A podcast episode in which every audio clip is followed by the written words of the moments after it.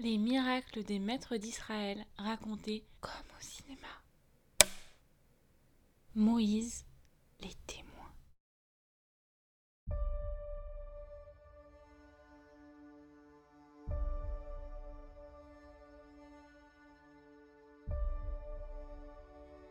Se présentant une nouvelle fois au palais, Moïse multiplie encore les requêtes de libération de son peuple. Mais c'est toujours non. Tu es sûr? Oui. Tu es sûr? Oui. Tu es sûr? Oui. Moïse frappe alors de son bâton les eaux du Nil qui se transforment directement en sang. C'est un coup terrible porté à l'Égypte tout entière, qui vit essentiellement de la culture du fleuve. Celui-ci est même considéré comme un dieu. Mais encore une fois, les magiciens de la cour montrent qu'ils peuvent en faire tout autant.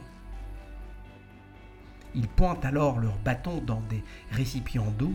Celle-ci se transforme aussi en sang.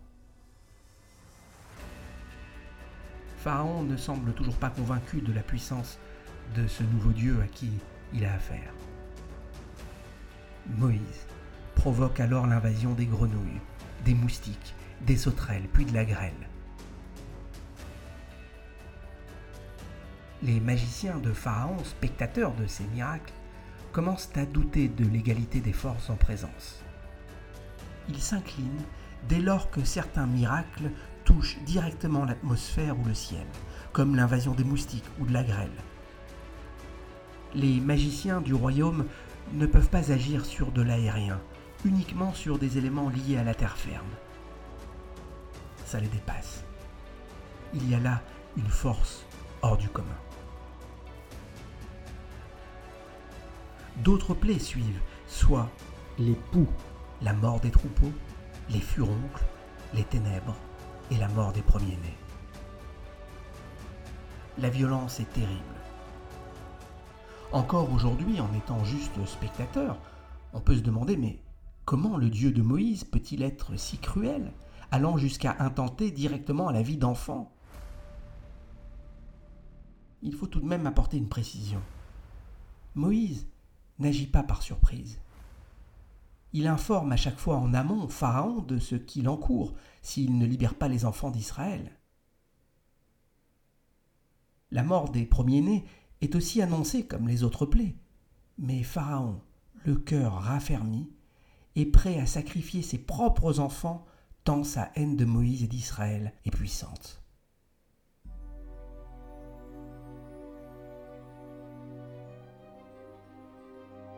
Certes, l'épisode des dix d'Égypte est plus ou moins connu, popularisé par des films, des séries, des tableaux, mais en dehors du récit de la Bible, ces phénomènes auraient-ils été aperçus à l'époque par des autochtones? Les Égyptiens écrivez, consignez, dessinez.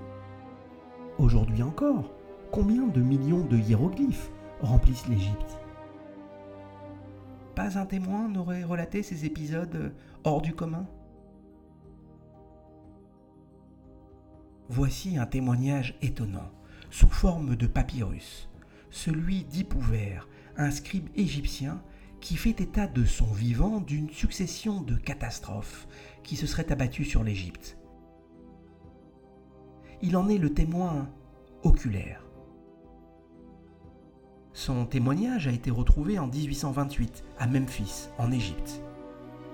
En 1909, Alain Gardiner, éminent égyptologue, le traduit.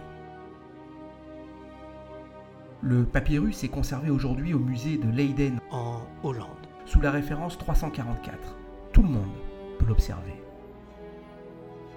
Comparons le témoignage d'Hypouvert avec les versets de la Torah. Hypouvert énonce dans son papyrus référence 2.10 Le fleuve est de sang, faisant directement écho à la plaie de l'eau changée en sang par Moïse. À la référence 9.11. Il écrit Le pays est sans lumière. Alors que la Bible parle d'une obscurité épaisse qui gagna tout le pays d'Égypte. Plus étonnant encore, en référence 7.1, Hippouver évoque un feu mobile. Il écrit Vois le feu, il s'élève dans le ciel. Les flammes se dirigent vers les ennemis du pays.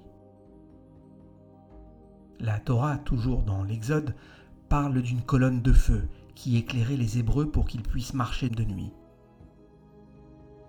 Hippouver l'aurait vu et consigné. Hippouver évoque même la mort des premiers-nés, dernière plaie d'Égypte, la plus terrible. Il écrit en référence 4.3 et 5.6. En vérité, les enfants des princes sont précipités contre les murs. Le scribe fait aussi référence aux autres plaies qui touchèrent l'Égypte, mentionnées par la Torah, telles la famine, la grêle, la peste, la perte des troupeaux et des richesses, ou encore l'invasion des insectes. Il existe une autre source purement égyptienne qui mentionne les dix plaies.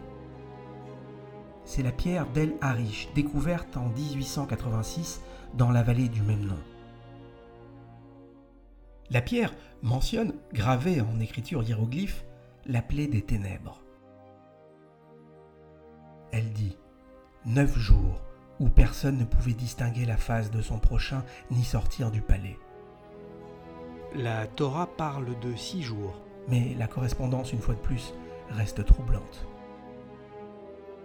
La pierre d'El Harish, tout comme le papyrus d'Hippouver, ont-ils été datés? Nous y viendrons. Mais en attendant, qu'en est-il des preuves ou témoignages du plus illustre des miracles, celui de l'ouverture de la mer Rouge? Nous découvrirons là aussi des choses étonnantes.